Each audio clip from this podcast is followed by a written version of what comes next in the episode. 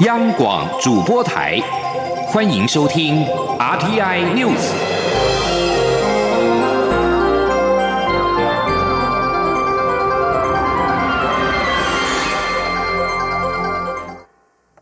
各位好，我是主播王玉伟，欢迎收听这节央广主播台提供给您的 RTI News。今天是二零二零年二月十五号，新闻首先带您关注。菲律宾总统府在十四号发表声明，决定解除对台湾的旅行禁令，并且立即生效。我外交部对此表示肯定，并且对曾经协助这项正面发展的相关机关及人士表达诚挚感谢。接下来。除了持续向国际社会说明我疫情管控稳定之外，也要再次严正告诉世界卫生组织，台湾与中国互不隶属，应该尽速更正对台湾的不当标示。前天记者王兆坤的采访报道。外交部发言人欧江安表示，菲律宾政府十四号下午召开内阁会议，经跨部会讨论，了解并肯定台湾对防疫工作采取的严谨措施与努力。最终做成由我决议，取消对我旅游禁令。外交部接下来也会让更多国家了解台湾的防疫工作。欧江安说：“外交部也持续的向国际社会说明，目前台湾的疫情管控稳定，我国政府也针对疫情的发展，强化防疫的措施，严格的把关，并且资讯公开透明，受到国际社会的肯定。”外交部再次严正向世卫组织呼吁。公卫防疫无涉政治，台湾与中国互不隶属，世卫组织应回归专业与中立，紧速更正对台湾的不当劣势。欧江安说：“因为 WHO 错误的定义，在其公布的报告当中，将台湾纳入中国的疫区，导致国际视听混淆，而发生特定国家对我国人发布旅游禁令，片面宣布与我国暂停航班等。”这都严重的影响全球的飞航跟人民的旅游的权益，对我国的政府跟人民造成极大的困扰。外交部再次呼吁世卫组织邀请台湾参与今年世界卫生大会及其他世卫组织的技术性会议机制与活动，因为唯有将台湾两千三百万人完整纳入世卫组织体系，才能确保全球防疫没有缺口及漏洞。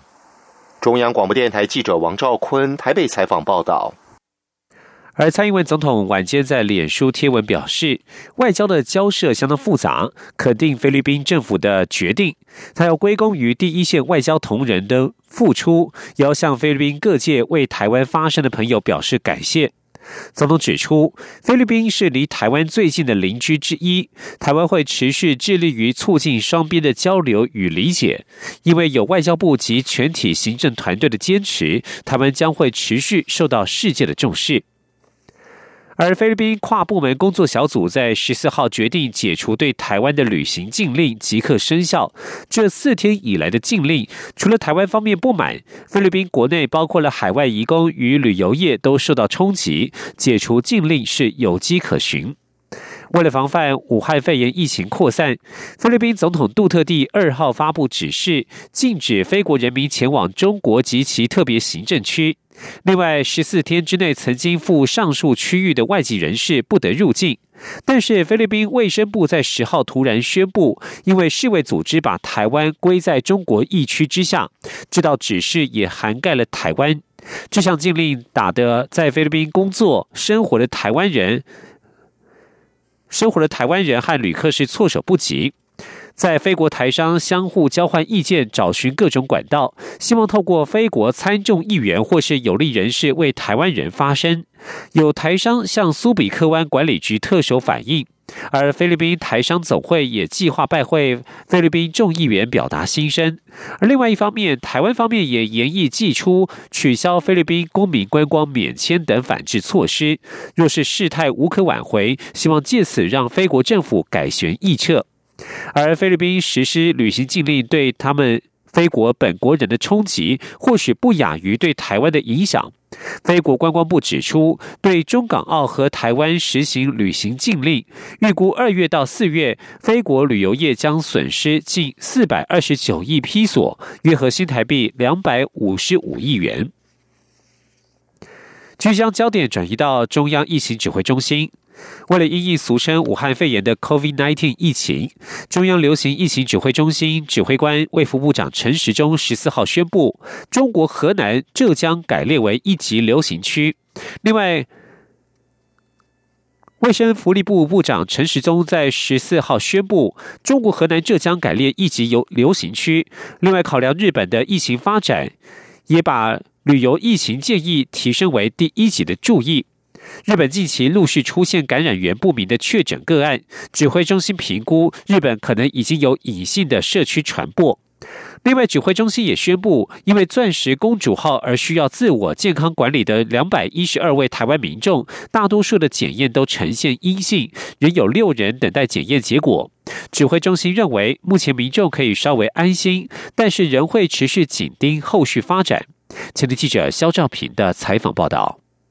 泊靠在日本的“钻石公主号”爆发俗称武汉肺炎的 COVID-19 疫情不断升温。由于该艘游轮曾经在一月底停靠基隆港，更有游客下船观光，引发关注是否埋下社区感染炸弹。为此，中央流行疫情指挥中心还广发细胞简讯，要掌握可能的接触者。指挥中心十四号表示，十四天的自主健康管理期在晚间六点半。就已期满。经过疫调所掌握的两百一十二人密切接触者，有三十二名被通报裁检，其中有两名还在检验当中，其余皆为阴性。而透过细胞简讯回溯掌握有风险的，则有十九人，目前有一人检验当中，其余皆为阴性。另外，指挥中心也对一月三十一号到二月十号因肺炎住院的病人进行追查，当中送验十五人，有三人检验中，其余也是阴性。换言之，这一波仍有六人检验结果值得关注。指挥官卫福部部长陈时中说：“我们大概就是看了六十万人，哦，六六十万人有经过这里的人，哦，就是北北京发出去的简讯。”好，那事实上这里面看病人有十九万人，有十九万人，那有六万多的人有呼吸道好相关的一些疾病，好有经过去看诊，所以我们也从这里面去看看哪一些人比较严重，哦哪一些比较符合相关可能的一些症状。指挥中心执行官机关署署长周志浩表示：“钻石公主号对台湾疫情的影响，民众可以放心一下，但防疫单位仍会要求医疗院所仔细评估就诊民众情况。”他说。那我们觉得这民众目前是可以放心一下，但是我们还是会持续的盯住哈，我们在所在这些区域的医疗院所来替我们多留心。那遇到有这一类的，遇到有这一类的这一类的有人就诊的话，还是仔细的帮我们做一下他的一个风险以及健康的评估。至于如何对还在钻石公主号上的国人展开协助，外交部台湾日本关系协会秘书长郭仲熙证实，一度咳血的老翁已经确诊送医，医疗费。用将由日方支出，而外交部也已经向日方表明想接回我国国人的期望，日方正研议当中。指挥中心表示，日方有一对检测为阴性的乘客持续隔离观察，所以不能直接接回。不过，一旦日方同意，我方都已经有接回国人的相关计划，但此事还是要看各国与日方的交涉情况。中央广播电台记者肖兆平采访报道。另外，有鉴于第一批滞留武汉返台包机的争议，中央流行疫情指挥中心十四号宣布，已经整理好一百二十一名急需返台的优先名单，也规划好华航机组员以及防疫人员整装出发，而目前正与对岸就执行的细节展开沟通。前天记者肖兆平的采访报道。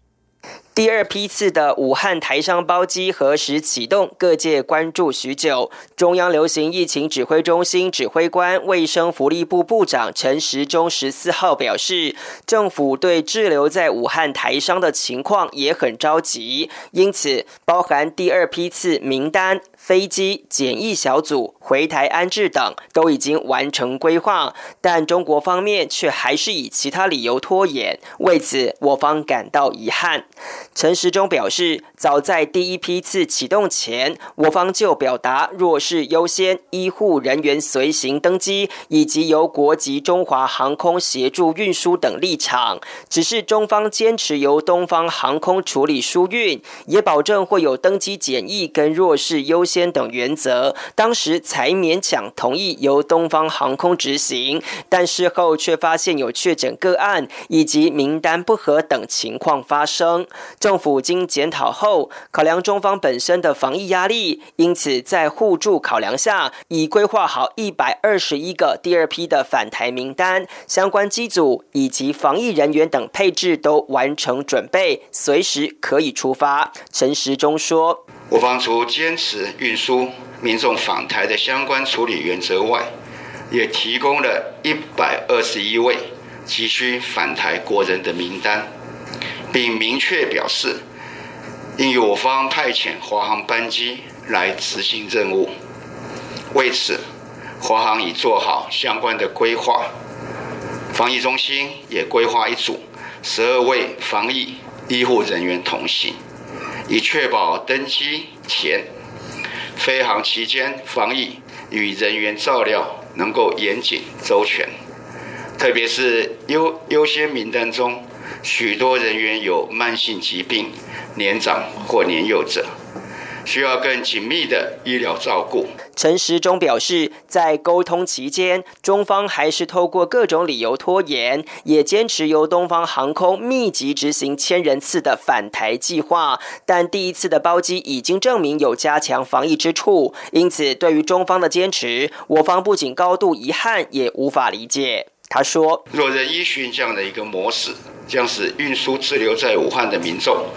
承担很大的风险。也会造成两岸间不必要的误会。陈时中表示，东方航空跟华航最大差异就是检疫量能与医疗服务。华航确实较能协助我方医疗人员做好登机检疫，而目前双方还处理执行细节。他强调，政府也希望能够圆满接回国人。中央广播电台记者肖兆平采访报道。准许陆配子女来台政策撤回，前总统马英九在脸书以《儿童权利公约施行法》呼吁蔡英文总统不要让民粹碾压人权、歧视凌驾人道。蔡总统十四号受访时表示，这无关歧视。马英九做过总统，应该知道现在最重要的是以疫情掌控为优先。而对于滞留湖北的台湾人写信请蔡总统协助他们回家，总统则是重申我方坚持弱势优先、简易优先，也持续透过管道与对方沟通。总统强调，政府的原则是要将疫情的风险降到最低，做最大程度的管控，也希望双方能够本于照顾人民的福祉，尽力找出方法，让台湾能够顺利接回这些人。继续将焦点转到国会。立法院朝野协商达成共识，将在二十一号开议。当天邀请行政院长苏贞昌进行施政报告与俗称武汉肺炎 （COVID-19） 的防疫报告。行政院发言人 Gulas Udaga 在十四号表示，将尽快提出防疫书面报告送往立法院。前天记者王威婷的采访报道。立法院新会期二十一号开议，当天将邀请行政院长苏贞昌率领各部会首长列席进行施政报告，同时合并就武汉肺炎防疫机制进行报告并备询。行政院的施政报告日前已经送至立法院，当中虽提及传染病防治相关措施，但是并未针对武汉肺炎有专门的内容，因此立法院朝野要求行政院再提一份武汉肺炎防疫报告到立法院。行政院发言人古勒斯尤达卡十四号受访时表示，幕僚着手研拟中，将尽快提出，希望能和特别条例草案一并送至立法院。古勒斯说：“时间还不定，但是会尽快，因为如果立法院决定是这样，我们都我们都完全尊重立院，会准准准备一份。”古拉斯表示，防疫报告下周应该会有初步的草稿，内容拟罗列政府的防疫措施，如口罩征用、实名制实施成效、纾困方案内容、执行方式，以及疫情过后的产业振兴规划等。中央广播电台记者王威婷采访报道。继续关心国际消息。埃及卫生部十四号指出，发现第一个俗称武汉肺炎的确诊病例，同时也是非洲首例。官方指出，这名病患是外国人，但是没有说明国籍。埃及当局已经通报世界卫生组织。世卫组织秘书长谭德赛十四号表示，世卫筹组的国际专家联合团队本周末将与中国展开工作，将针对武汉肺炎传播及疾病严重性进行调查。国际专家联合团队也将寻求更多细节，以了解这种新型冠状病毒是如何造成中国一千七百多名医疗人员受到感染。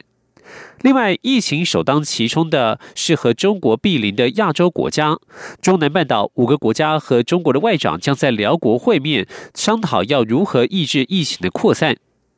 中国当局在十四号公布了五千零九十个二零一九冠状病毒疾病新的确诊病例，其中包括了一百二十多个死亡病例，确诊病例已经达到了六万三千八百五十一个，死亡病例达到一千三百八十个。不过，世卫组织至今仍不采认中国的临床诊断数据。官网在十四号仅注记两千零五十六个新增病例，全球的确诊总数为四万九千零五十三例。这里是中央广播电台。我是台湾儿童感染症医协会理事长李炳云医师。冠状病毒可以在粪便中检出，但并没有这些病毒经由粪口传染给人的证据。新型冠状病毒最有效的传播方式是飞沫跟接触传染，所以必须勤洗手。加氯的消毒剂对于消灭冠状病毒非常有效。如果沾到疑似个案的痰液等分泌物，可以用一比一百倍稀释的漂白水消毒。浴室后马桶表面沾到粪便，则应使用一比十倍的稀释消毒。资讯由机关署提供。这里是中央广播电台台湾之音。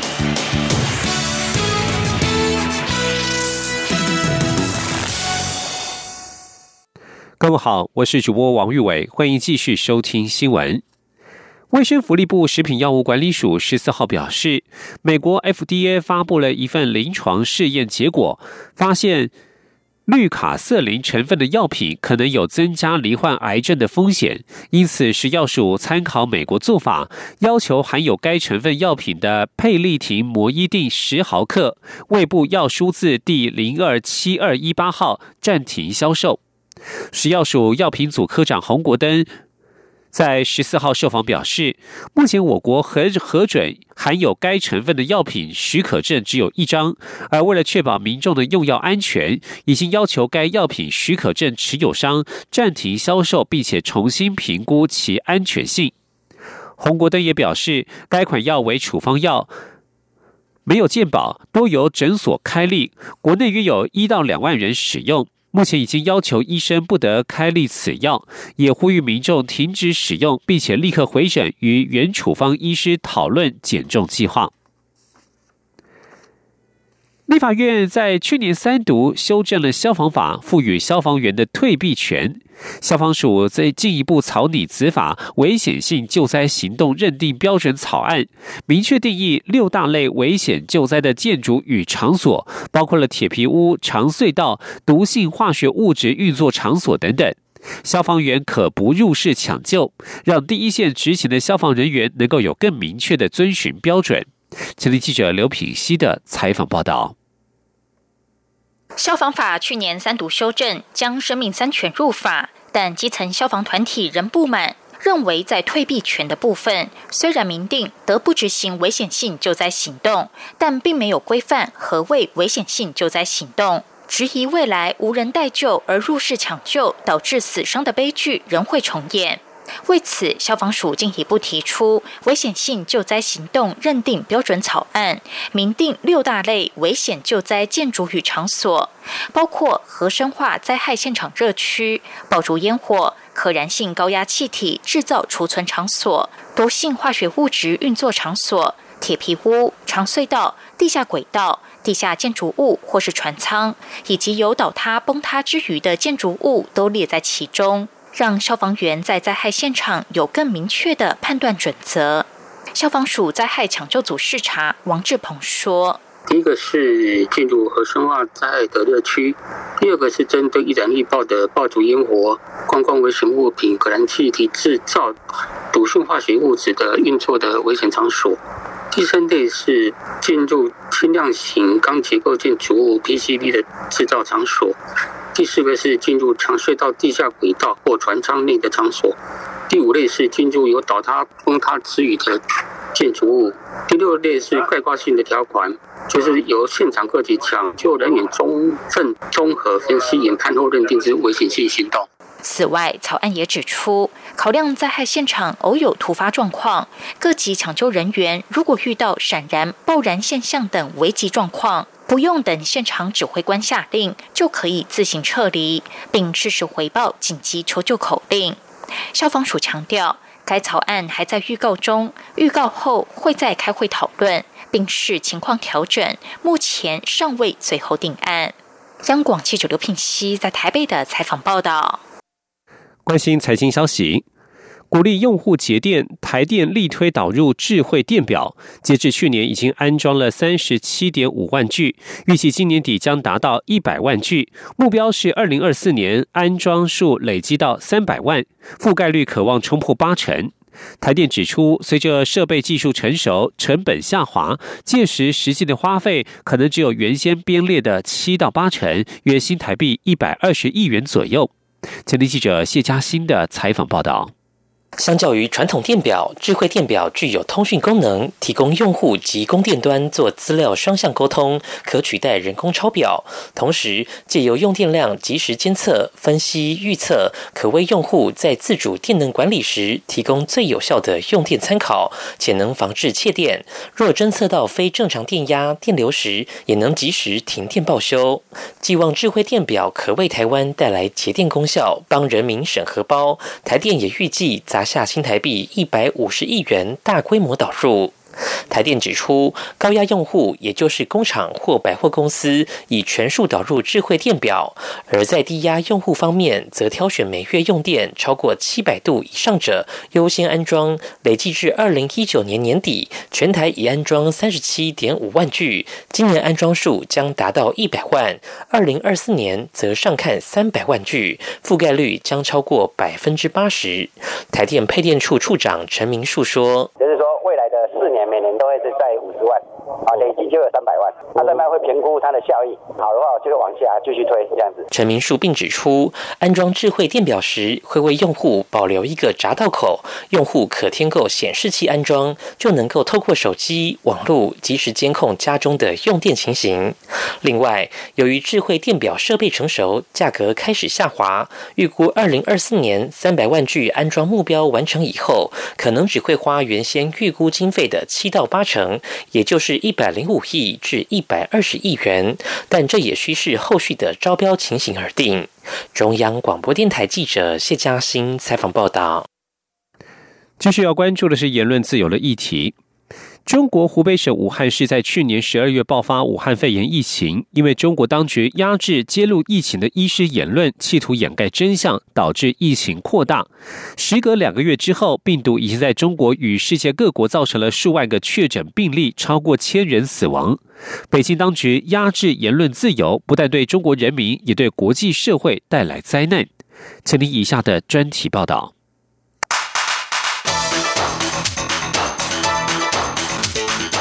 专题报道：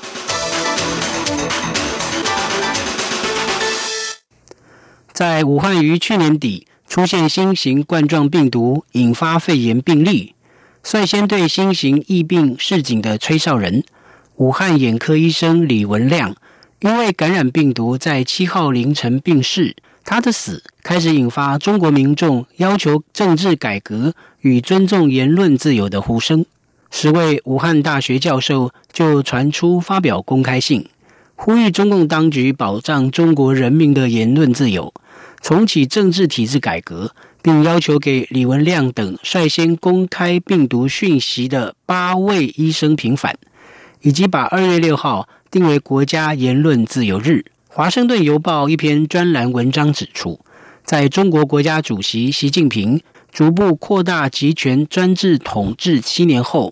因为武汉肺炎疫情而陷入控管危机，为了抚慰因疫情蔓延而心生愤怒与困惑的民意，中国政府正短暂的让民众公开发表意见和异议，这可能是中国罕见的自由言论火花。英国里兹大学媒体与传播学系讲师曾源认为，在疫情陷于危机时期，中共当局可以依赖相对不受限制的社群媒体及独立报道，收集地方情势发展或是民众对疫情反应的情绪等相关讯息。因此，这可能是在疫情陷入危机后，中国言论自由似乎一时出现大明大放的原因。不过，增援预测，等到疫情出现缓和迹象后，中共将会再度强化审查制度，压制各界不同的声音，并以扩大政令宣传掩盖民众对疫情灾难滋生的不满情绪。回顾以往，中国政府压制言论自由。导致病毒扩大为全球疫情已非头一遭。在这波新型冠状病毒引爆的疾病控管危机之前，二零零三年也发生类似的全球公众卫生危机，其当时同样起源于中国的严重急性呼吸道症候群，在全球十七个国家和地区导致八千多人确诊感染，造成将近八百人死亡。当时中国掩盖 SARS 病毒长达数个月之久，后来中国医生蒋彦勇揭露这场危机。不论是一九八九年的天安门事件、二零零三年的 SARS 疫情风暴，甚至是这一波新型冠状病毒疫情，北京当局的一贯做法都是掩盖事实真相，杜绝民间谈论灾情或疫情的言论，接着再透过国家宣传机器。抚慰愤怒和困惑的民意，最后就是将责任全盘推给地方层级官员。研究中国和俄罗斯审查制度与政府宣传的美国乔治亚州立大学政治学副教授列普尼科娃指出，二零零八年中国四川省汶川大地震发生后，中国民众将飙升的死亡人数归咎于政府对公共工程。与民间建商的监管不力。然而，政府除了压制民众舆论与淡化灾情之外，最后也是追究地方层级官员的责任。列普尼科娃分析，这是中国政府运作的一种模式。不过，他警告说，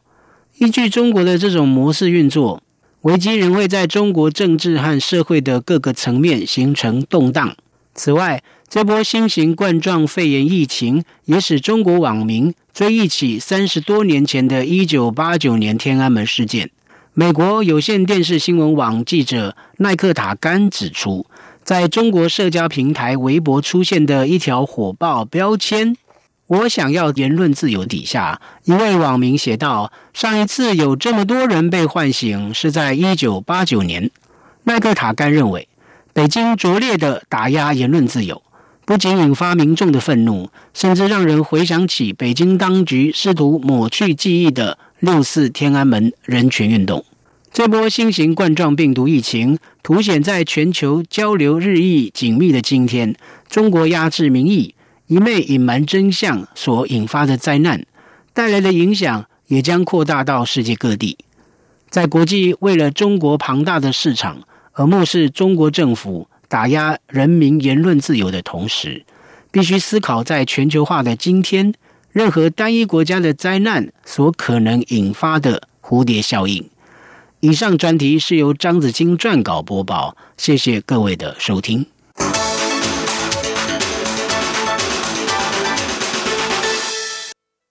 持续关心国际消息。瑞典国会议员不满世卫组织排除台湾参与，近日纷纷提出书面与口头质询，呼吁政府采取行动。瑞典的外交部长回应时表示，将会努力让台湾参与。